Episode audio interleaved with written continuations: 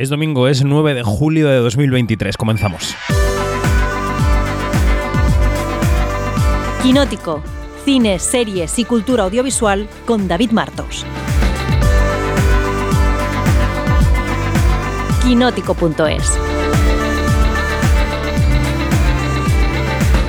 Estamos en plena campaña electoral y la igualdad y ciertos derechos conseguidos en 45 años de democracia están en el centro del debate. Y en este contexto, las mujeres cineastas de CIMA han presentado su informe del año 2022. Han estudiado la presencia de mujeres en los rodajes de largometrajes, delante y detrás de las cámaras, y han llegado a un porcentaje, 37. El 37% de quienes hacen las películas son mujeres. En 2015 era el 26, así que estamos avanzando en la buena dirección, porque además se está notando esa diversidad de miradas en nuestro cine, ¿no? En películas como Alcarrás, como Cinco Lobitos o como 20.000 especies de abejas. Pero el tramo que nos queda es el más difícil. Cuando la diferencia es muy grande, cualquier pequeño avance en igualdad es un triunfo. Cuando hay que ajustar al 50%, el triunfo es seguir avanzando.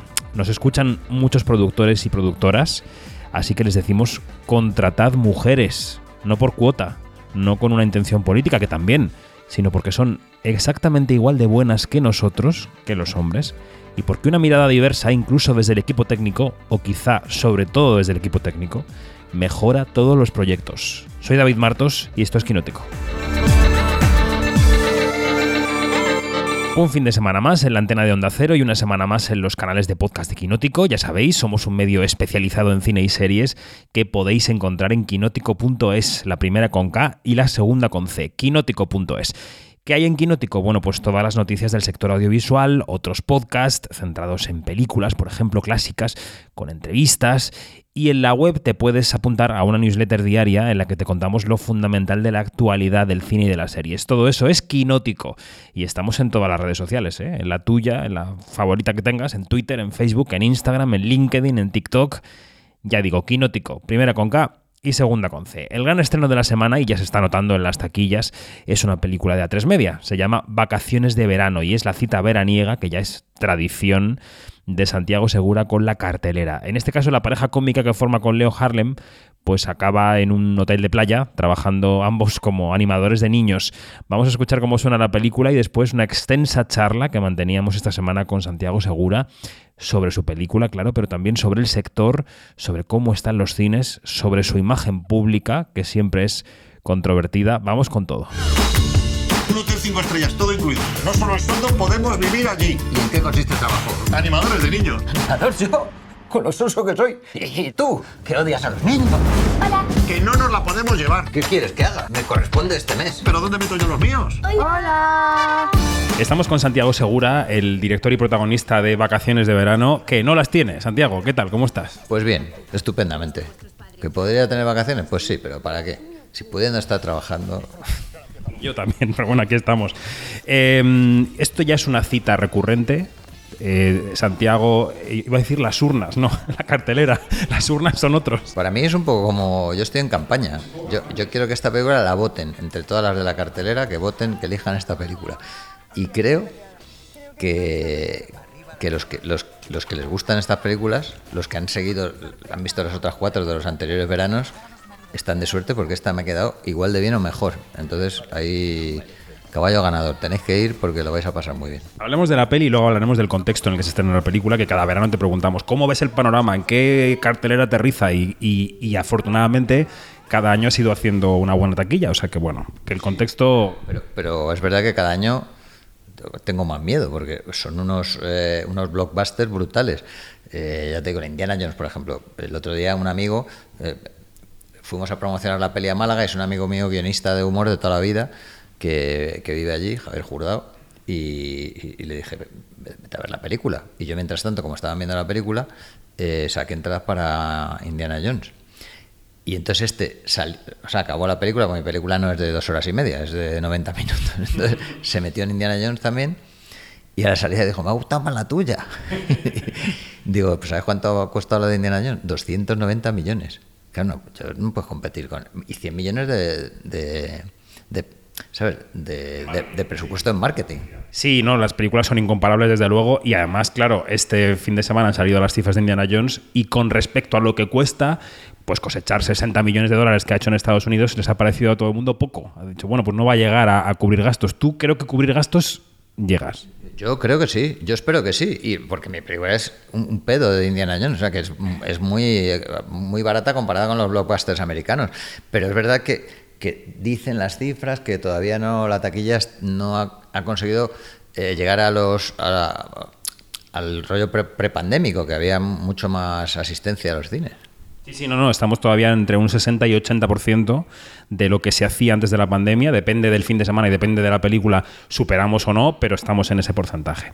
Em, ¿Tienes una fórmula en estas películas que se repita? ¿Hay ingredientes magistrales que con las variaciones de trama que sean o de escenario eh, tienes en la manga porque sabes que funciona cada verano y que hay un público que va a ver ese tipo de película? Bueno, eh, yo mi truco es un poco absurdo, que es cosas que yo disfruto o que a mí me gustan, incluirlas. Entonces, muchas veces coincide con el público.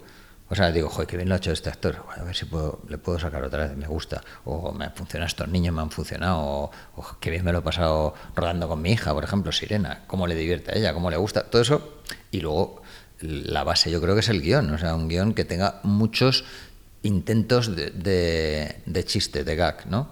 Entonces, que bien sean verbales o físicos, pero que haya muchos para que alguno, alguno llegue a su público. Sobre todo cuando trabajas para todos los públicos, tienes que diver- diversificar un poquito el humor y hay chistes que los padres celebran más que los hijos y al revés. Luego yo pensaba viendo la película, que la he visto esta mañana en un pase de prensa, eh, pensaba, es que aquí, eh, claro, adivinar el gusto del público es muy complicado, porque cada uno tiene el suyo, y si alguien tuviera la fórmula mágica, haría películas como churros. Pero quizá tus películas sean una especie de, no sé cómo definirlo, de, lugar seguro para el público, un lugar en cierta medida amable, con un universo reconocible, aunque cambien los personajes, con situaciones que les pueden resultar cotidianas. ¿Crees que hay algo de confortable en estas películas veraniegas que nos das cada julio? Bueno, yo creo que es la, la seguridad que le das al público que no va a haber un bodrio. Bodrio me refiero, o sea, que mucha gente le parecerán mis películas un bodrio, pero hay gente que le gusta porque sabe que hay humor, que están currados, que hay muchos chistes y, y sobre todo el ritmo. Me gusta que, que una, que la película te lleve que no te, no te dé tiempo a pensar, o sea, esas películas que dices, joder, me ha encantado, aunque hay 10 minutos en el medio, eso que llaman lagunas, ¿no? O, o cuesta, le cuesta arrancar, o, ojo, me ha encantado, pero en los últimos 20 minutos, todo eso intento que no pase, ¿no? A base de montaje, a base de trabajar eh, con Marta el guion, o sea, que, que me interesa mucho que la película sea muy entretenida. Entonces, yo creo que eso la gente de alguna forma dice, joder, he visto cuatro películas en los anteriores veranos en este tío y todas me han gustado. Pues eh, vas creando una especie de sello de garantía. No sé si de confort o, de, o como llámalo X, pero a mí me pasa. O sea, de repente, eh, cuando tienes un actor favorito o alguien que te gusta mucho, yo en mi caso, Steve Martin, pues por ejemplo, confiaba mucho en Steve Martin y, los proyectos que, que, elegía Steve Martin de alguna forma, pues, pues con, confiaba en él. Y eso que, que, claro, eh, Stevie era actor sobre todo, más que hacía, hacía algún guion, pero no era director. Pero cuando es, o sea, como en mi caso de yo me lo guiso, yo me lo como, pues pues la gente dice, pues las hará como las otras, serán parecidas, de, o sea, tendrán ese tono, ese, humor, y como les gustan, pues van. Y lo de dirigir niños se va entrenando, es decir, había unas dificultades en las primeras pelis que ahora se han ido limando y ya casi como si fueras un animador en esa piscina con los niños, eh, ya tienes unos trucos que vas utilizando y, y, te resulta más fácil encauzar los rodajes. No hay truco, el truco es la paciencia, o sea, tener mucha paciencia y, y también tener suerte porque a veces y luego que me gusta realmente me caen bien los niños o sea yo soy muy fan de la infancia yo sé porque todavía estoy agarrado ahí o sea que me, yo me siento un poco o sea que no, no ha muerto aún el niño interior eh, por ejemplo no podría hacer una película de gatos porque no soporto los gatos me dan alergia incluso física o sea, me, me, sea pues imagínate que te toca hacer una película de gatos entonces a mí prefiero hacer una película con niños que con actores creídos y, y soberbios que también los hay. Los hay, evidentemente, como, como fontaneros, ¿eh? de todo tipo. Eh, y encontrar la historia es difícil, es decir, el armazón, ¿no? Porque tú de esto que me hablas de, me hablas de los, los colores, ¿no? Los colores de que salen de los tubos y los pinceles, pero el marco, ¿cómo se elige la historia de cada año? ¿Es fortuita? ¿Viene cada vez de un sitio? ¿Cómo la pensáis? Bueno, más que el marco, lo, lo que yo creo que tú dices es el, el boceto, o sea, el lápiz, o sea, el lápiz, una, el esqueleto, exactamente. Tú tienes el lápiz porque por muchos colorines que le pongas y tal, si hay un, si es un monstruo, eh, o sea, es, es un, te sale. decir, el lienzo y no el marco. He dicho el marco, pero es el lienzo. Sí, yo me refiero, como dice, soy, soy, soy licenciado en Bellas Artes, digo, este hombre se refiere al, al boceto. El guion es un poco, ya lo dice la prueba de palabra, la, la guía que te hace seguir eso para hacer la película. Bueno, mm, pues con, con Marta le damos vueltas. Yo, por ejemplo, esto partió, te, te soy así sincero, de la base que digo, quiero otra vez repetir la dinámica de pareja que tenía con Leo en A Todo Tren. Un viva la Virgen y un amargado, porque es agobiado. Muy. De hecho, les he llamado Oscar y Félix porque para mí es un homenaje a la extraña pareja. O sea, el, Walter Matthau, que es el, el que pasa de todo, que aquí sería Leo, y Jack Lemmon, que es el, el pobre hombre que, que- que vive, vive angustiado. Y de ese esquema, de un esquema que tú dices, quiero repetir esta dinámica de pareja, eh, va surgiendo el boceto, como decíamos. O sea, se construye la historia a partir de un ingrediente tan singular como ese. Sí, o decir, ¿qué, puede- qué podría pasar? Y pienso, la otra película eh, era transcurría en Navidad y la estrenamos en verano y la gente estaba como flipando. Digo, bueno, vamos a hacer una que no se despiste, vamos a hacer una de verano. O sea, son chorradas que se te ocurren y la van, es como un puzzle, lo vas en- encajando. Digo, joder, y si en vez de cinco niños, como tenemos las de padre, metemos 20? O sea, ese tipo de cosas, como que te pones unos problemas matemáticos y tienes que buscar la solución. Así, yo imagino que cada uno trabajará el guion de una forma, ¿no? Pero así es como lo hacemos nosotros. Decías que estamos en un contexto de blockbusters muy importante. Hablabas de Indiana Jones, que se ha estrenado esta semana. Hemos comentado la taquilla.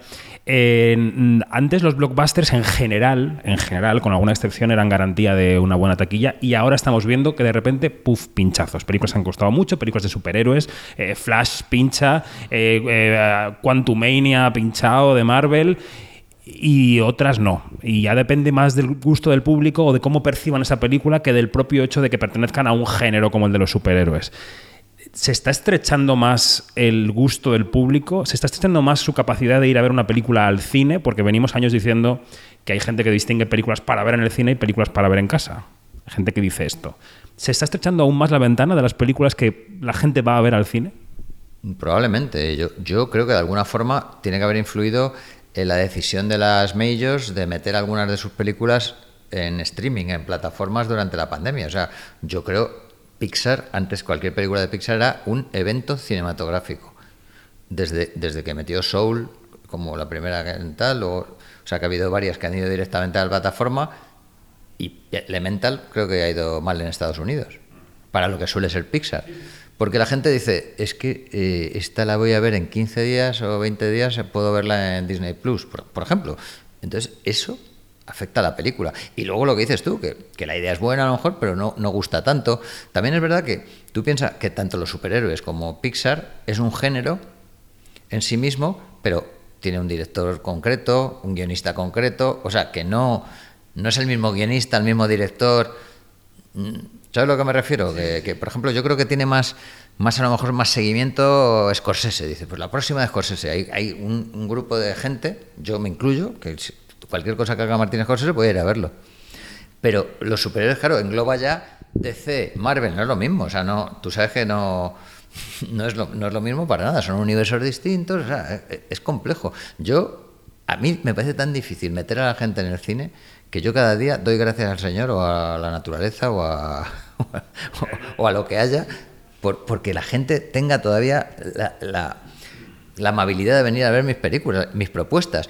También es cierto que cuando voy a una sala llena y veo mis películas, veo una alegría y unas risas que, que no veo en otras. Entonces eso, eso, me da mucha satisfacción. O sea que pienso que esa gente está recibiendo lo que ha ido a, a buscar.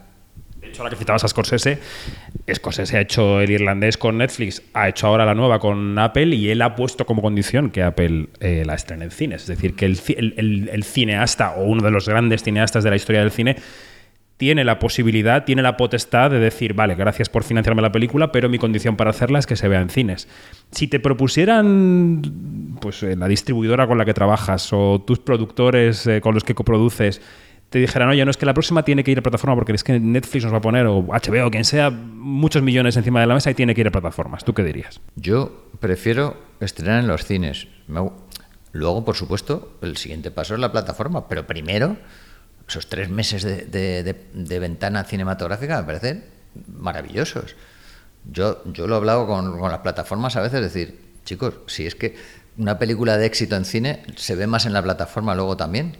Pero bueno, son políticas de grandes empresas que no me voy a meter yo ahí en, sus, en su forma de, hacer las cosas. A mí lo que pasa es que como soy desde pequeñito, la sala oscura me vuelve loco y me parece que una película de terror y sobre todo comedia no se disfruta igual solo o con 15 eh, eh, señores de, prensa, es que no es lo mismo. O sea, yo oía reírse a una señora que tenía al lado viendo mi propia película, que ya me la de memoria, y, me, y me hacía gracia. Me hacía gracia. Digo, mira cómo se ríe la señora de esta chorrada que hemos puesto. Y, y era, era contagioso. Entonces, yo creo que para ciertas, ciertas películas, el cine es un plus muy importante. ¿Has tenido ofertas de plataformas de decir, oye, la próxima para nosotros en exclusiva? Sí, sí, sí. Ah, claro, no, no, no. Yo de momento toco madera poder seguir estrenando en cines. Ahora que mencionabas la prensa, ¿cómo ha evolucionado tu relación con la prensa desde los años 90? Eh, ¿Has llegado a un punto en el que te...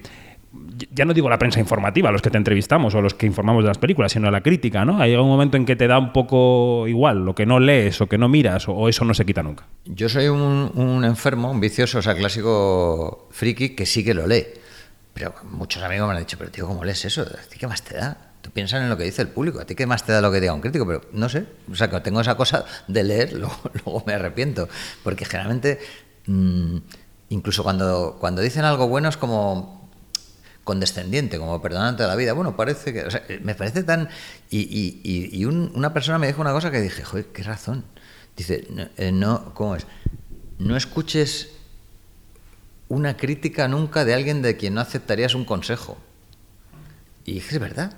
O sea, yo a mí me, me critica mi película eh, Fernando Trueba, un director, o Scorsese, me, me puede decir lo que quiera de mi película, porque es que ese hombre, o Guillermo del Toro, yo me acuerdo de Los Torrentes, pues uno, una le gustaba más, otras menos, y a mí me decía, gordo, esta, esta parece una película que, que haya hecho un marciano, cabrón, no tiene sentido. O sea, me acuerdo que cuando vio Torrente 4, digo, pero mal, dice, no, bueno, bien, pero muy marciana. O sea, entonces son comentarios, yo, porque luego me dice, yo creo que si quitaras esta secuencia y la pusieras al principio, en los primeros 10 minutos, la primera gran risa debe estar ahí.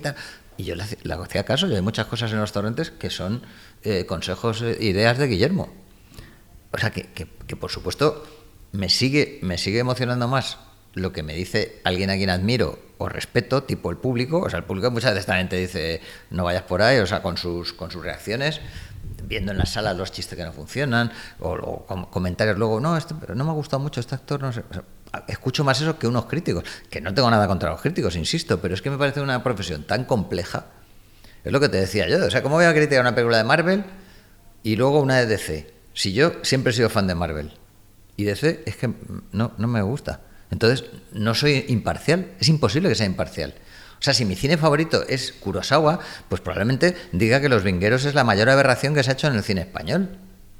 Pero para mí, por ejemplo, Atraco a las tres me parece una obra maestra absoluta. Y yo siendo una persona que el bazar de las sorpresas de Lubitsch me parece brutal, pero yo, yo sí que la pondría al lado de Atraco a las tres. Entonces, claro, muchos críticos se pondrían la mano en la cabeza y dirían sacrilegio. Y yo digo, bueno, pero es que son gustos. Y sobre gustos hay mucho escrito, pero, pero no vale para nada. Y más allá de la crítica, ¿tú sientes que la prensa es injusta contigo? Porque creo que, que tienes eh, un perfil que divide mucho a la prensa, ¿no? Por ejemplo, cuando salió de la semana pasada todo el tema de Hacienda y tal, yo lo que veo es que hay gente que... pr- Primero, yo no leí tu opinión en ningún sitio. O sea, tu, tu- tu testimonio lo vimos en Twitter, porque es donde te expresas. Y segundo, había gente con el cuchillo, alguna con el cuchillo entre los dientes, eh, tanto para un lado como para el otro. Entonces, quiero preguntarte si tú crees que la prensa te considera como alguien, como una fuente más a la que consultar o directamente tiene una opinión preconcebida sobre ti. Yo creo que te- te- ya te ponen, o sea, te ponen tu etiqueta y te tienen etiquetado y no les importa una mierda lo que tú pienses o lo que digas o lo que hagas. Además, me he dado cuenta, no solo la prensa, sino la población en general. Si es que en Twitter, eh, eh, rojo de mierda, no hagas películas con mi dinero, tal. Otro dice, el típico facha que hace películas de cuñados y señoros, no sé. Digo, pero vamos a ver, ¿pero cómo pueden dos tíos insultarme por, por dos cosas diferentes? sobre todo a mí, que, no- que yo no. O sea, yo soy muy como Tony Leblanc en ese sentido. Es que jamás se me ocurriría decir que soy de un equipo de fútbol o, o hablar de, ponerme a hablar de religión. No tiene sentido. O sea, yo lo hago con mis amigos íntimos, ¿no? Creo que a quién le importa mi opinión sobre ciertos temas. Yo creo que no. Entonces, me hace gracia cómo la gente te etiqueta. O sea, como tú no saben exactamente qué hay detrás, pues ellos lo adivinan y ya, pues ya está. Y lo que dices es que es verdad que, joder, macho, la prensa a veces es un poquito eh, cabrona en el sentido que dices, tío, infórmate. No, no des una noticia así como así, además con esos titulares que tergiversan siempre la verdad de alguna forma, pues como que te tiran a los perros yo entiendo que el papel está casi muerto, los kioscos están cerrando. y, lo digital, pues como antes, pues necesitan anuncios. ¿El anunciante qué quiere? ¿Cuántos clics han tenido ustedes hoy? Hoy tres. aquí no pongo mi anuncio de neveras. Lo pongo en ese que ha tenido mil. Y para tener mil tengo que tener un titular atractivo. Pero ese titular atractivo tiene que ser a costa de cualquier cosa. Es que es fastidioso. Luego, gente que me cuesta, macho, que te hagan una entrevista cuando estás haciendo un estreno. No, es que ya el año pasado ya te entrevistamos. Digo, hombre, es que esto es otra película. O sea, no veo. Mm, o sea, no hay tanta colaboración como, como se podría esperar. Aún así, ya te digo, el hecho de haber hecho cuatro años consecutivos la película más taquillera española del año, que me parece, yo estoy que no me lo creo todavía. Quiero mirar, voy a llamar al señor de los Guinness de los récords, a ver, porque esto, esto yo no me parece que habrá pasado mucho, ¿no? que no. Antes de continuar, de lo de la semana pasada, algo que aclarar, algo que decir de lo que ocurrió. Tú imagínate que el titular, en vez del titular que salió, eh, Hacienda no devolverá a Santiago Segura el dinero que tenía pendiente de, en su procedimiento administrativo. Nadie hubiera dicho nada. Y, es más, Hacienda no devolverá el dinero que tenía de la empresa de Santiago. O sea, que, es que es, es todo como no, Santiago Segura debe Hacienda. Santiago Segura no debe ni un duro Hacienda. Pero, y, claro, ¿cómo le explico yo eso a la gente? No, no. O sea, yo en Twitter, yo los bloqueo, pero paga, paga y calla, paga y calla. Digo, primero, el jurado popular, ¿no? Estos que van con las antorchas y tal, que vienen lincharte. Digo, chicos, relajaros un poco, enteraros. Yo por eso, cuando dices, ¿para qué te has enzarzado con Willy Toledo? Digo, mm, más que enzarzarme era porque, aunque fuera a un tío que no estaba dispuesto a escuchar, dejas ahí la respuesta de lo que tú, o sea, tu versión de los hechos, que además es contrastable y comprobable, porque él es, pues eso, es el, odio ese absurdo sin venir a cuento. Llevas años robando a España. Digo, pero, tío, tú no te das cuenta que no puedes decirle a una persona. ¿Cómo que no puedo? Digo, sí, sí, ya veo que puedes, pero que, me, estás muy mal de la cabeza. Bueno, que haga lo que le dé la gana, ya te digo que cada uno se busca un poquito su... Pues luego dice, me han vetado, me han vetado, pero hombre, si, si un tuit en un tuit está diciendo que todos los productores son explotadores, dices, pues, ¿cómo esperas que.? Es como si yo digo, no, todo el público es gilipollas. Digo, ¿cómo esperas que vayan a ver tus películas? No insultes a la gente de la que estás comiendo de alguna forma. Que una cosa es ser sincero y decir la verdad y poder. De, o sea, hay libertad de expresión, pero hay, otra cosa que es eh, estoy contra todos, odio a la humanidad y me tienen, ellos me tienen rabia a mí. Pues, hombre, me parece demencial hablando, antes decíamos que tus películas podían ser en cierta forma una zona de confort para el público, confortable. ¿Cómo está tu zona de confort? Porque tú estás en un esquema de producción en el que se te ve a gusto, ¿no? Haciendo una película o dos al año, que además luego tienen respuesta del público, que tienen un esquema familiar en esos últimos años. ¿Te pide el cuerpo un giro argumental, eh, lo creativo, o, o no? Yo, la gente, me acuerdo, esa pregunta me hacía mucha gracia, me decían, otro Torrente, no se cansa usted de Torrente, tal. Lleva ya cinco películas de Torrente. Digo, vamos a ver, si llevara seis temporadas de una serie, que tiene que ir ahí todos los días a hacer un personaje, pero se da usted cuenta que en 25 años pues, ha interpretado ese personaje cinco veces. Sí, no, no, eso está o sea, pues, Estoy igual, una película al año, pero luego hago otras muchísimas cosas. O sea, de repente estoy en Me Resbala en un programa de Telecinco, estoy en Antena 3 en el programa El Desafío de Jurado, que es otra cosa totalmente distinta. Estoy haciendo la locución de Viaje al Centro de la Tele. Y pues si tenía algún rato libre, hago una gira de teatro que llevo cinco años girando con, con Mota y con Flow. Entonces dices, eh, no, estás confort, la verdad es que zona de confort yo no tengo, tengo zona, de, zona de trabajo intenso por supuesto, en cualquier momento haré otra, película que me pida el cuerpo. O sea, cuando, por ejemplo, pues mi hija crezca, a lo mejor ya no me apetezca hacer. Porque esto también es mucho tu etapa vital. Yo de repente ver que tenía mis hijas pequeñas, no habían visto ninguna de mis películas, porque no, les, pues, les dejaba yo, lógicamente, porque son una película para adultos. Me hacía ilusión que ahora ya se ve mi filmografía y hasta pueden presumir en el colegio de, un padre que. Porque ahora los niños me adoran. Ah, no sé qué, el de padre, el de padre. Ya no soy el de Torrente, ya soy el de padre. Entonces, pero que, mañana podría hacer otra cosa. Yo ahora estoy no, no es confort porque es una, una- es una responsabilidad brutal. No defraudado y sobre todo esa cosa que yo mismo me he creado de decir, no, voy a crear una tradición como el posado de Ana Obregón, que yo cada verano tengo aquí mi película eh, comedia para, para ver toda la familia, los abuelos, los tíos, o que puedes ir con tu novia y sales feliz. O sea, una cosa de, no sé, pero estoy ahora, estoy como un juramentado haciendo esto, mañana igual se me pasa y, digo, pues voy a hacer Torrente 6, o voy a, voy a crear otra, otro personaje. Es lo bueno que tiene no tener, ¿cómo decirte? Eh, por- por- porque, es, porque eso, que si, de repente llevara 14 temporadas en una serie, a lo mejor diría, hostia, pues sí que noto un desgaste. Yo, cinco películas no me parece... O sea, pienso en Woody Allen, que hacía una al año, y digo, joder, como este hombre, como tenía este... Bueno, pues, es un creador, es un tío que se le ocurren cosas. Ahí sigue, ¿eh? ahí sigue. Que este año hay otra. Eh, de momento ahí sigue. Eh, empezábamos esta entrevista, ya vamos a ir terminando con la confusión entre la cartelera y las urnas. Ya nos has dejado claro que ni religión ni política eh, tal. Pero sí te quiero pedir un retrato de este país, porque tú a través de los torrentes y a través también de esas películas. No, no, no, que sí, que sí. que, que sí que me, me indigna, macho. Yo el otro día lo reflexionaba y digo, digo, "Uf, 23J. O sea, vamos a ir a votar y gane quien gane, va a haber media España jodida y encabronada. Y no lo soporto, no lo soporto. Vamos a ver que yo, yo me voy a, un día, puedo, ir a cenar con Bertino Osborne, pero es que eh, uno de mis amigos más queridos y a que, más aprecio es a Wyoming. Entonces, ¿qué, pasa? O sea, alguien tiene que estar fastidiado. O sea, creo que hay un- un- una crispación excesiva. O sea, un guerra civilismo impresionante. Yo no sé si ha sido por la, por porque hay cada vez menos clase media, porque el estado de bienestar se está perdiendo.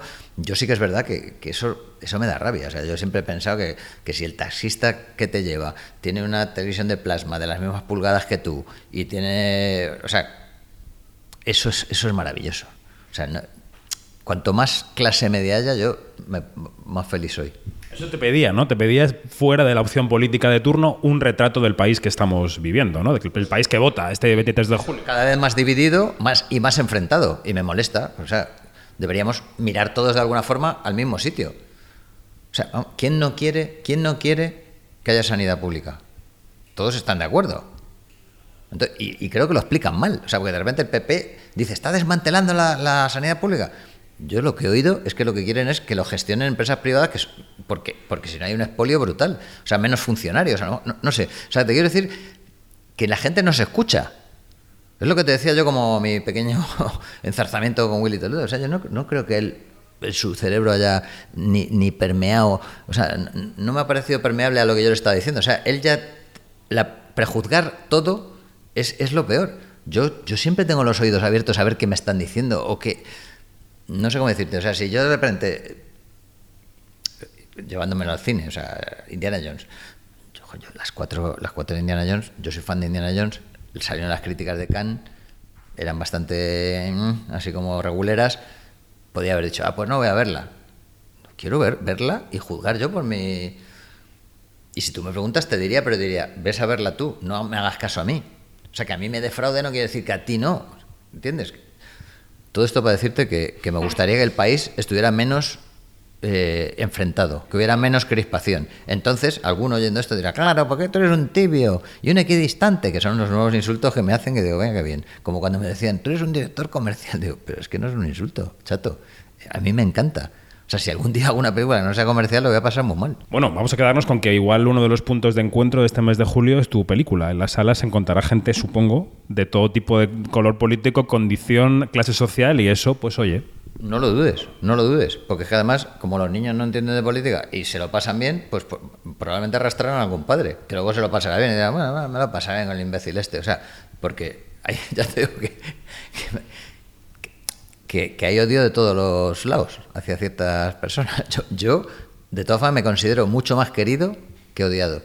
O sea, me, considero un afortunado, pero es verdad que, que lo que com- comento con amigos famosetes que dicen, joder, macho, a las 12 de la noche me pongo a ver Twitter y digo, soy la persona más odiada del mundo. Menos mal que luego salgo a dar una vuelta, voy al supermercado y es que me adoran. Un señor, usted seguro no paga en mi taxi, que yo me he reído mucho con usted. Digo, por favor, yo pago en todo, pero gracias. Eh, en los restaurantes, no, póngase aquí que estará más cómodo. O sea, la gente te, te trata con cariño en la calle. De puertas para adentro, tú te metes en redes y es horrible.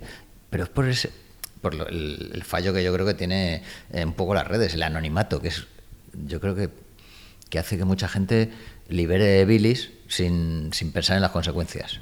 Santiago Segura, gracias. Suerte con todo. Hasta luego, hasta el verano que viene. Quinótico, Observatorio en Bremen. He escuchado la entrevista con Santiago Segura con el que hemos eh, charlado, porque es el director del gran estreno de la semana, que seguro se va a notar en la taquilla. Comenzamos este observatorio de domingo por la noche, que es nuestra sección de análisis, saludando a la observadora mayor que está en Bremen. Janina Pérez Arias, ¿qué tal? Buenas noches, ¿cómo estás? Buenas noches, muy, muy, muy bien, gracias. ¿Cómo está la climatología en em, Bremen? ¿Calor? Pues ha, vu- ha vuelto, ha vuelto el verano. Después de la tormenta que hemos tenido aquí, pero ha vuelto, ha vuelto. El verano que son 15 y como grados. hemos, como hemos vuelto, como hemos vuelto a la antena de onda cero, qué bien. Efectivamente. y desde la redacción de Quinótico ya nos escuchan María José Arias y Marina Such. ¿Cómo estáis, chicas? Buenas noches. Buenas noches. ¿Todo bien? ¿Todo en orden, Marina? ¿Sí? Sí, sí, sí, sí, todo, todo perfecto. ¿Y Mariajo también? ¿Estado de Todo bien, revista? pensando en vacaciones. Ay, que ya te vas de vacaciones. Bueno, me alegro por ti, me alegro por ti. Nos quedamos otros al frente de, de Quinótico. Oye, esta semana nos dejas, efectivamente, nos dejas todo en buenas manos. Eh, esta semana el informe de CIMA, que son las mujeres cineastas, ha marcado parte de la actualidad. Ellas, eh, digamos que examinan cómo han sido los rodajes de los largometrajes, sobre todo, lo han hecho sobre el año 2022, sobre los equipos que están delante detrás de las cámaras, y han llegado a la conclusión de que el 37% de esas personas en el año 22 eran mujeres, que siguen siendo pocas, porque el objetivo es la igualdad, pero eh, que suponen un avance desde que se empezó a realizar el estudio, que fue en 2015. Marina, ¿cuáles son los datos principales que comunicó CIMA el jueves? Pues aparte de ese 37% de, de profesionales, mujeres, que se dedican al cine, sobre todo a los largometrajes, eh, había algunas cosas curiosas si se comparan los datos con 2015, que es cuando yo- ellas empezaron a, elaborar este informe. Sobre todo, se sigue viendo que hay departamentos que siguen siendo siguen estando muy feminizados, que son los que todo el mundo nos imaginamos, diseño de vestuario, maquillaje y peluquería y dirección artística, que en dirección de producción es el único departamento en el que se alcanza eh, una paridad según la ley, eh, la ley vigente que establece un 60-40. Bueno, pues aquí hay un 55% de presencia femenina y luego hay sectores, hay, de- hay departamentos donde hay muy pocas mujeres, pero va subiendo un poquito el porcentaje. En dirección de fotografía, por ejemplo, en 2015 había eh, un 9% de mujeres, en 2022 hay un 19% y en dirección hay un 24% de, de mujeres. Eh, hay otro departamento en el que se nota mucho ese cambio, que es sonido. En 2015 había un 7% de mujeres y ahora en 2022 hay un 28%. Ujú. O sea que sí que hay un, un cierto cambio. Yanina, ¿cómo ves estos datos? Tú que eres la, la editora de Miss Who Magazine, Mrs. Who Magazine, perdón, que siempre lo digo mal, es un medio especializado en información sobre mujeres en el audiovisual. ¿Cómo ves los datos? Pues mira, eh, tomando en cuenta que la media europea eh, es, bastante baja, pues yo creo que España eh, puede estar en el buen camino de lograr, de lograr eh, remontar más en este porcentaje, ¿no? De la presencia femenina, eh, sobre todo en ese rol es- en ese rol de las directoras, ¿no? Que es como que el más, el más eh, evidente, el más visible. Pero me- de verdad que, que me parece notable que en los otros, en los otros eh, cargos que son más técnicos, que es donde, donde, donde allí tendría que haber como que también muchísimo más movimiento, pues ya se está, se está viendo, se está viendo un, un- remonte, se está viendo que, que hay un cambio, que hay, que, que hay como que una, una vereda por donde seguir. Y yo creo que, que, que, bueno, que este informe de, de CIMA eh, actual, eh, sobre todo poniéndonos eh, en perspectiva con las cifras del 2015, como, como citó Marina, pues mm, sí, estamos bien, eh, vamos bien, pero falta mucho. No, no, efectivamente. Este, eh, eh, este informe coincidía además al final de la semana con un nombramiento, que es el nombramiento de Donna Langley, una auténtica jefaza de NBC Universal en Estados Unidos, que era la presidenta de la distribución de cine, a la que han nombrado también responsable del streaming y, em, y de la televisión. Entonces, bueno, pues em, los pasos se ven en todas partes, está ocurriendo, no tan rápidamente como nos gustaría, pero ahí está, ahí está la diversidad en estos tiempos electorales o preelectorales en los que en España la diversidad y los derechos eh, que están en juego eh, pues son tan importantes. Em, y otra noticia que ha marcado la semana han sido los primeros anuncios de los grandes festivales de otoño. Em, Venecia va a comenzar el 30 de agosto, tres o cuatro semanas después lo hará San Sebastián, y ambos festivales han empezado ya a comunicar eh, ciertas películas que estarán allí, ¿no? por ejemplo, la apertura de Venecia es una apertura fuera de competición, una película que se llama Rivales, en la traducción en castellano, es Challengers, ¿no? En, inglés, y que dirige un viejísimo conocido del festival, que es Luca Guadagnino. No sé si los ingredientes de esta película, Yanina, te apetecen.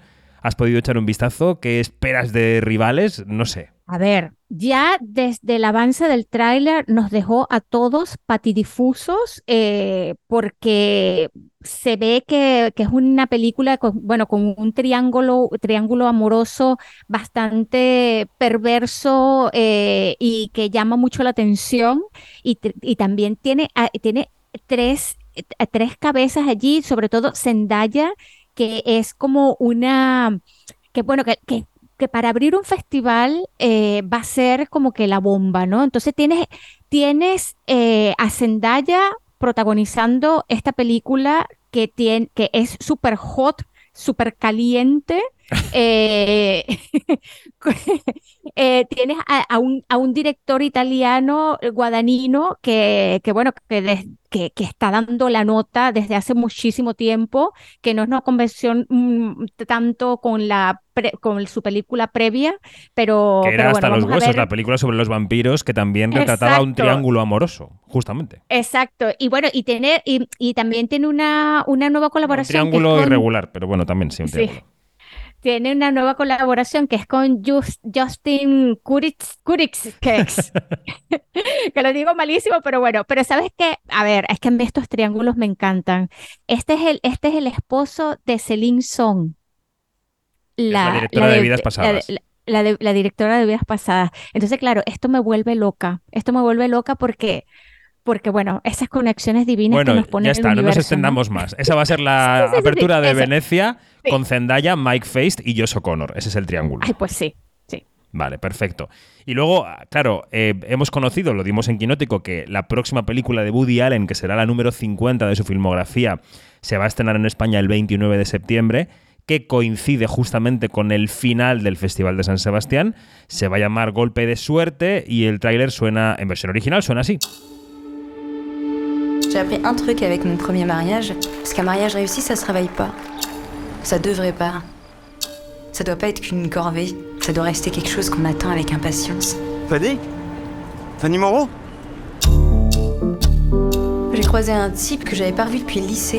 Genre, reviens pas que tu m'aies reconnu. Je t'aurais reconnu n'importe où. J'étais fou de toi à l'époque. C'est incroyable de tomber sur toi. Si me dit que je lui plaisais, qu'est-ce qui se serait passé? Bueno, claro, saber que la película de Woody Allen va a llegar a España ese día, que será dos días después de su estreno en Francia, eh, claro, ha hecho dispararse todos los rumores sobre la presencia de Woody Allen en los festivales. ¿Estará en San Sebastián, que es el festival que justo va a coincidir cuando se estrene? No sabemos. ¿Estará en Venecia, quizá fuera de concurso, unas semanas antes para construir esa imagen, esa anticipación del marketing, no? Pues también podría ser una posibilidad. ¿Cuál sería tu apuesta, eh, Janina? Yo creo que va a estar en San Sebastián. O sea, de verdad que todo, todo todas, todas las campanitas me dicen San Sebastián, San Sebastián, San Sebastián. Y yo creo que va a ser así.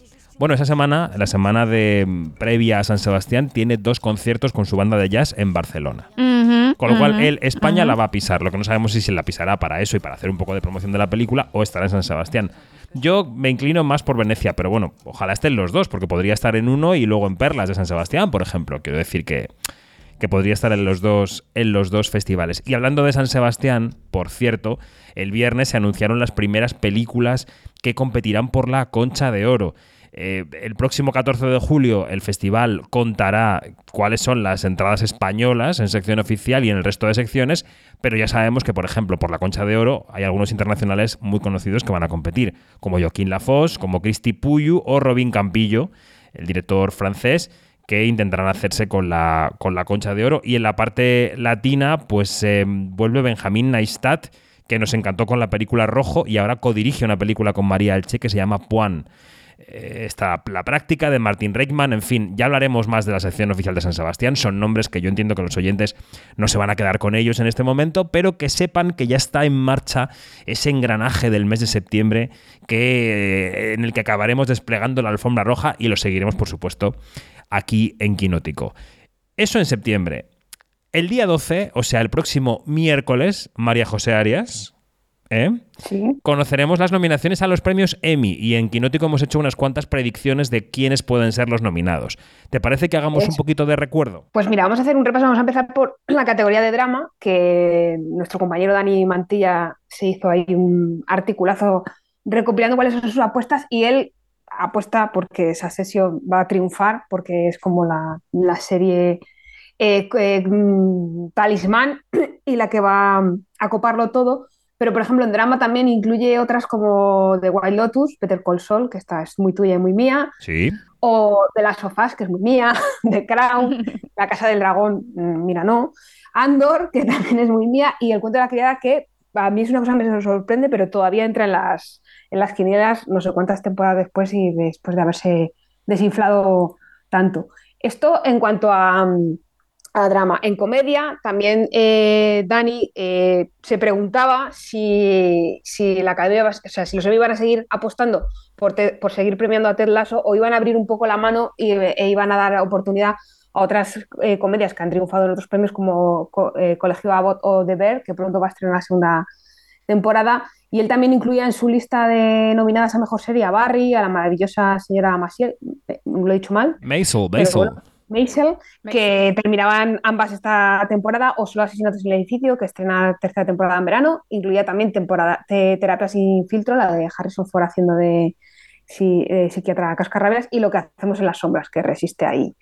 Y luego en miniserie, esto voy a hacer yo de Marina un momento, porque el, tema lo ha, escrito ella, pero su gran favorita, explicaba, es Dahmer, es, que es la que está mejor colocada, y eh, hacía notar el hecho de que esta, esta edición HBO, que suele ser como una clara favorita y la que mejor colocada suele estar en, en miniseries, no tenía candidatas eh, tan obvias, o podía ser que esta no fuese su año, pero aún así mencionaba que las mejor colocadas son eh, Los Fontaneros de la Casa Blanca y Love and. Y se preguntaba también si series como Encerrado con el Diablo tendrían oportunidad en, en las nominaciones, que en unos días sabremos cuántas se han acertado y cuántas no. Efectivamente, lo sabremos el día 12. Marina, con este paisaje, eh, de entre todas las predicciones, ¿cuáles te parece que son las más certeras? Es decir, mm, ¿qué veremos en las nominaciones del día 12? ¿Qué dirías? Hombre, eh, yo diría que muchas nominaciones para Succession vamos a ver seguro, porque eh, ha, sido en drama, ha sido la gran dominadora de, de los Emmy en los últimos años. Yo también diría que va a haber muchas nominaciones en comedia para Ted Lasso. Eh, porque ya sabéis que hay un, como un viejo adagio en los semi que es la mejor manera de que te nominen a los semi es haberlo ganado antes. Con lo cual, mm. eh, Ted Lasso tiene muchas opciones de, de estar, tener también muchas nominaciones. Eh, y luego en miniseries que lo de Dahmer Monstruo parece que está como prácticamente hecho, porque en los premios que se dieron al principio del año tenía muchas nominaciones, estaba en todas partes, pero ahí también a lo mejor en miniserie siempre entra alguna opción un poco loca, que podría ser desde Bronca hasta Inseparables, por ejemplo. O sea que yo creo que lo de Succession y Ted Lasso y Dahmer Monstruo, esas tres van a estar en todas partes seguro. Bueno, pues es un pronóstico que dejamos aquí em, en la radio y que luego podremos evaluar, porque todo queda grabado, Marina Such. Esto luego te enfrentas al tribunal de, la hemeroteca. Em, bueno, pues noticias de la semana que estamos repasando, el informe CIMA, todo lo que ha anunciado Venecia, lo que ha anunciado San Sebastián, las predicciones que hacemos para las nominaciones de los Emmy del próximo día 12. Y yo creo que ya más allá de Vacaciones de Verano, que es una película que hemos abordado al principio del programa, toca hablar de otros estrenos de la semana. Estrenos de la semana o películas que ya están estrenadas o series pero que nos parece que tenemos que rescatar porque son interesantes. Empezamos con un estreno de la semana que llegó, como todos, esta semana el jueves. Los estrenos en verano se están adelantando un poco a los jueves, a los miércoles, para intentar cambiar un poco el ritmo de visionado de los espectadores. Y este jueves, junto a vacaciones de verano, llegaba Te estoy llamando locamente, que es la ópera prima del director andaluz Alejandro Marín que nos lleva hasta la Sevilla del año 77, a las primeras manifestaciones, luchas del colectivo LGTBI por su visibilidad, por sus derechos, en un tráiler que protagonizan Ana Wagener y Omar Banana y que suena así. Nos van a seguir prohibiendo vivir nuestra condición sexual en libertad. ¿Tú sabías que mi hijo estaba haciendo estas cosas? Sabía que quería ser artista. ¿Y la última, ahí? En mi familia ya nos han señalado bastante.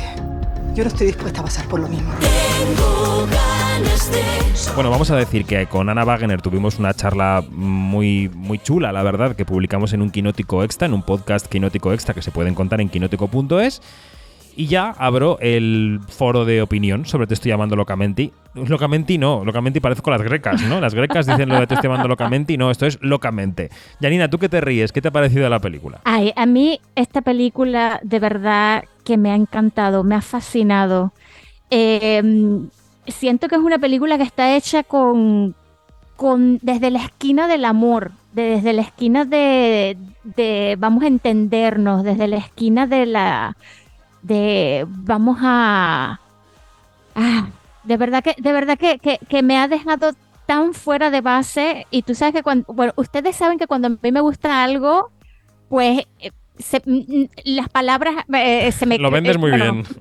Lo, vendo tan mal, no, lo vendo tan mal que de verdad, eh, porque me llegó tan, al, tanto al corazón esta película, una película impecable, de verdad. Y, fíjate que es una película impecable en cuanto a lo que quiere decir puede que tenga sus su fallas, puede que tenga, que, que, tenga sus huecos, puede que, pero ¿qué más da? Mira, tiene una paleta de personajes increíbles es la Dani me, me, cautivó, me cautivó el, eh, este, el, el, personaje principal de, de Omar Banana, me cautivó Ana, o sea, todo, todo. Alba Flores está que se sale, eh, hasta Jesús Carroza, que tiene un personaje pequeñito, es increíble. De verdad que mis más sinceras felicitaciones a Alejandro, eh, Alejandro que, que ha hecho un trabajo espectacular. Y no hay que dejar de mencionar la música de Nico Casal, que lo ha hecho fenomenal. Una vez más. Sí, sí, sí, sí. Además es un muy buen amigo del, programa, Nico Casal. Em, yo creo que la película está hecha con muchísimo corazón. tiene un alma eh, brutal y se nota. Creo que la película es una película sencilla, de corte clásico. A veces decimos esto no como si fuera algo despectivo, sino simplemente porque lo es. ¿no? Es una película muy clásica pero que tiene un corazón impresionante y que en estos días em, yo creo que casi pienses como pienses, te hace salir a la urna directamente como un resorte. O sea, plin, a votar después del cine. Eh, Marina, ¿qué te ha parecido? Eh, pues mira, yo es que solamente a lo que habéis estado comentando, que es totalmente cierto. Em, y aparte es una película que eh, retrata bien. Yo recuerdo cuando salió el tráiler que la comparaban mucho con Pride, con esta película británica eh, que cuenta eh, em, la unión entre eh, los mineros galeses en huelga y una asociación por los derechos LGTBI de Londres. entiendo esa comparación porque a finales de los 70 lo que te muestra la película es que en España las luchas por los derechos estaban todas unidas, no estaban separadas. O sea, las luchas sindicalistas estaban unidas con las luchas feministas, con las de los derechos LGTBI, estaba todo unido, no había una cosa no, estaban separadas entre sí. Y a mí sobre todo lo que me gusta mucho es el personaje de la madre, esa madre que tú notas, esa madre que, eh, que ya ha vivido antes lo que es ser juzgada por los vecinos, por la sociedad, que todo el mundo la señale con el dedo por, eh, por la militancia del marido y la que ella tuvo y que ahora ve con el hijo vuelve otra vez a tener que vivir todo eso. Es más, es más el miedo que ella tiene a tener que vivir todo eso que, que, que su hijo sea, sea gay y tenga los problemas porque sea gay. El personaje de la madre creo que es eh, es realmente un hallazgo. Yo creo que lo bonito de la película, más allá de que el hijo evidentemente es gay y que se, está, y que se busca ¿no? en su sexualidad, es un hijo perdido, en general, es un hijo perdido y es una madre que al final es una madre muy contemporánea, ¿no? Una madre que aunque ves que pertenece el personaje a la época, tiene resortes y tiene hechuras de una madre completamente contemporánea que al final se convierte en una madre coraje, que eso también le hace una madre universal, ¿no? Una madre de cualquier siglo que al final saca la cara por su hijo. Eh, bueno, yo creo que tiene muy buenas hechuras, creo que, que, podría tener incluso alguna nominación en la temporada de premios la película, es una película muy mona que yo creo que puede encontrar su público y ojalá lo esté encontrando este fin de semana. Muy bien. Como también tendrá su público seguramente una película que ya está en Disney Plus y que se llama Flaming Hot, la historia de los chetos picantes. Todos escribimos nuestra historia. ¿Dónde está Richard? Quiero hablar con él. ¡Estoy aquí! Sí, señor. Ese soy yo, el mismísimo Richard Montañez.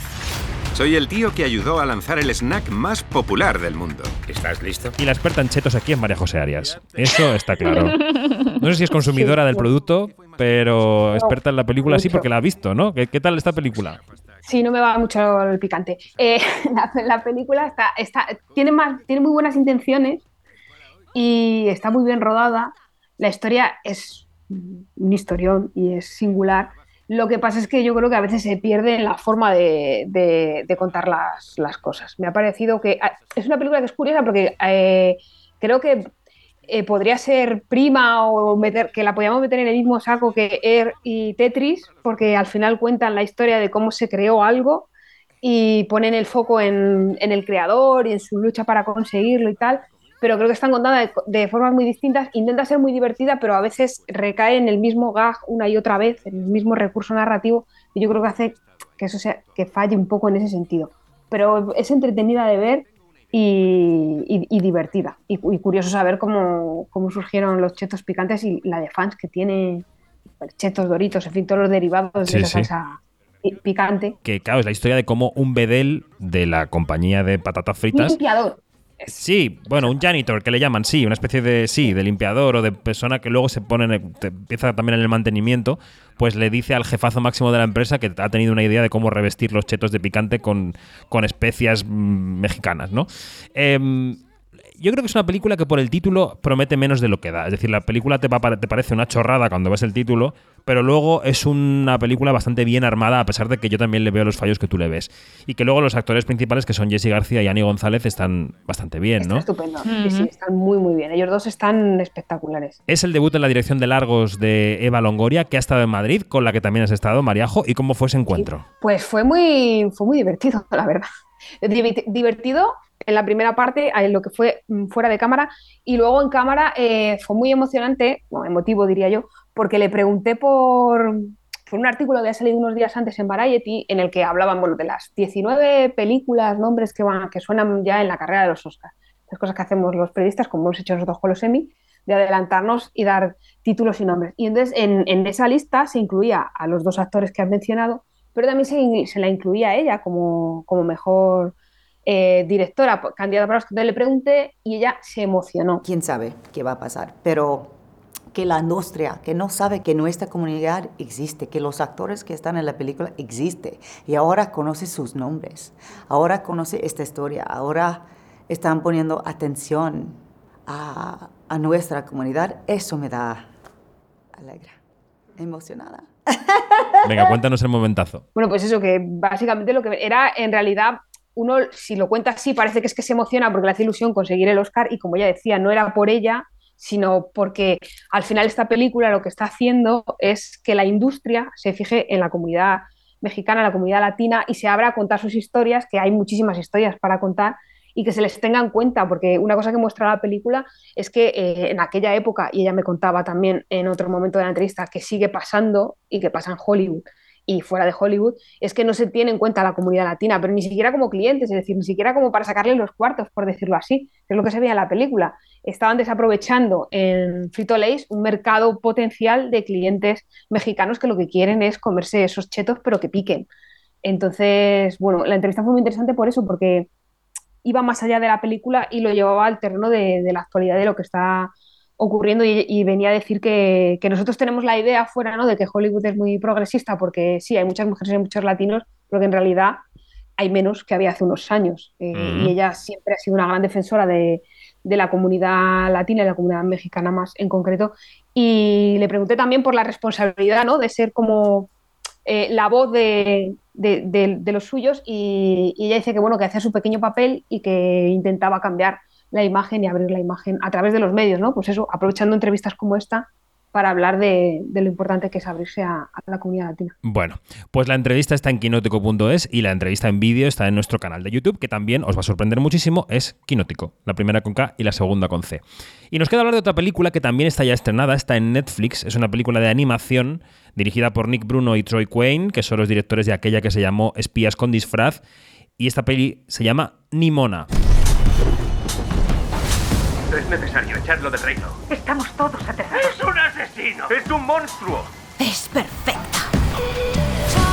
Venga, Marina, cuéntanos cuál es el argumento de la película y por qué te ha parecido tan interesante como para escribirle un reportaje esta semana. Eh, pues Nimona es la historia de. Está ambientada en un mundo futurista medieval y es la historia de un caballero, Ballister, eh, a quien acusan de un crimen que no ha cometido. Le tienden una trampa y le acusan de un crimen que no ha cometido. Y en ese momento se une a él Nimona, que es una cambiaformas, que ella lo que quiere es destruirlo todo y pasárselo bien, y se une a él porque piensa que es el villano de la historia, y ella lo que quiere es ser su sidekick, quiere ser el eh, su minion y estar siempre ahí ayudarle a hacer el mal todo el rato. Hasta que se da cuenta que el pobre Ballister pues no es el villano, sino que es un incomprendido, que es también lo que le pasa lo que le pasa a Nimona. Y lo que tiene interesante esta, esta película es que, eh, no sé si os acordáis que cuando Disney compró Fox, Fox ya tenía un estudio de animación que era Blue Sky, que eran los de las películas estas de Ice Age, de la Edad de Hielo. Eh, y entre las películas que tenían en marcha tenían Nimona, que es una adaptación de un cómic de N.D. N.D. Stevenson. Eh, la película estaba muy avanzada, pero eh, en 2021 Disney decide cerrar Blue Sky y, y que pues toda la animación que se vaya a hacer a partir de una nueva empresa sea a través de su división de animación. Hay quien dice que eh, en parte también la película en Disney nunca iba a salir adelante porque en su centro hay eh, un romance gay. Ballister está enamorado de, otro caballero. Y luego además Nimona tiene un... Se puede hacer una lectura queer bastante, bastante explícita, podríamos decir. Y al final quienes rescataron la película fueron el- la productora Anapurna y Netflix. Y así es como ha aparecido, ha aparecido en la plataforma pues eh, la semana pasada. Nos quedan un par de minutos de programa, así que voy a pedir opiniones breves sobre Nimona. Venga, Janina, empieza tú. Es una película fantástica, eh, tiene mm, una nueva lectura no solamente desde el punto de vista de la animación como hechura de la, de la animación en sí, sino también de todo lo que nos tiene que contar. O sea, Nimona es eh, de verdad de visionado obligado, no importa la edad que tengas, vela. Y Mariajo, ¿qué te ha parecido? Mira, yo creo que, lo- que mejor que, que decirlo yo es la frase que dijo mi hija de nueve años cuando la vi, es como mola esta película. ¿Cómo mola esta película? Dijo. Sí, tal cual. Qué bien, pues es que eso es un marchamo de calidad, tendrían que ponerlo en los pósters. ¿Cómo mola esta película? Dos puntos, comillas. Pues muy bien, chicas, muchas gracias. Ha sido un observatorio en Bremen de domingo por la noche que hemos pasado con Janina Pérez Arias, con Marina Such y con Mariajo Arias, que se va de vacaciones. Mariajo, disfruta mucho. Orwa. Au revoir, arrivederci y adiós, Janina, hasta la semana que viene y Marina hasta la semana que viene. Adiós. Hasta la semana que viene.